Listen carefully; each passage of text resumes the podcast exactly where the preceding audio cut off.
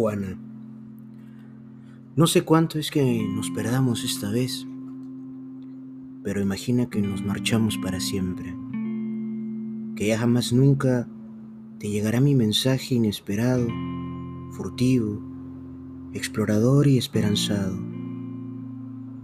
¿Qué será entonces de mí, Juana?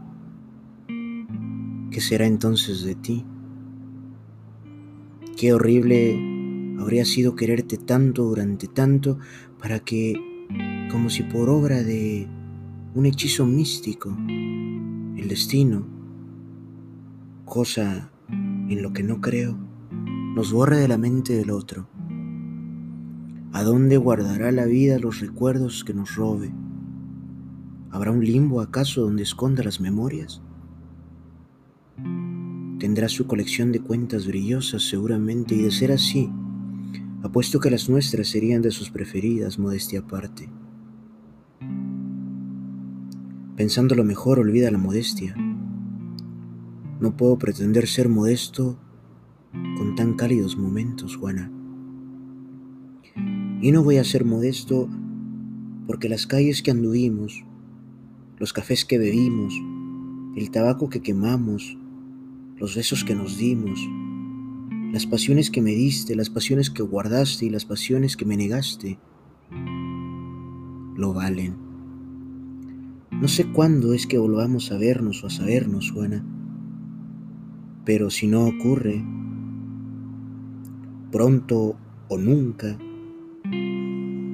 jamás olvides cuánto te quise, cuánto te quiero, rayando muy de cerquita al maleficio al que llaman amor. Lee mis cartas como dices que lo haces, sobre todo las tardes de lluvia, que es cuando más te pienso.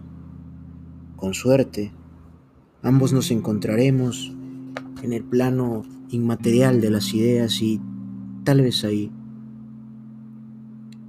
pueda darte la revolcada más sucia que no me atreví a robarte y que hasta ahora sigo buscando alguna que otra noche en mi subconsciente, alguna que otra noche en mi hiperconsciente. Búscame con el vestido hermoso que vestías cuando caminamos por la catedral del pueblo que tanto me abruma. Y si por alguna razón no me encuentras, busca de nuevo mis cartas, Juana. En ellas voy a esperarte siempre, como testimonio perpetuo de lo mucho que te quise, pero sobre todo, testimonio de que lo nuestro sea lo que no nuestro fuera, ocurrió, o con suerte sigue ocurriendo, Juana. Te quiere Andrea.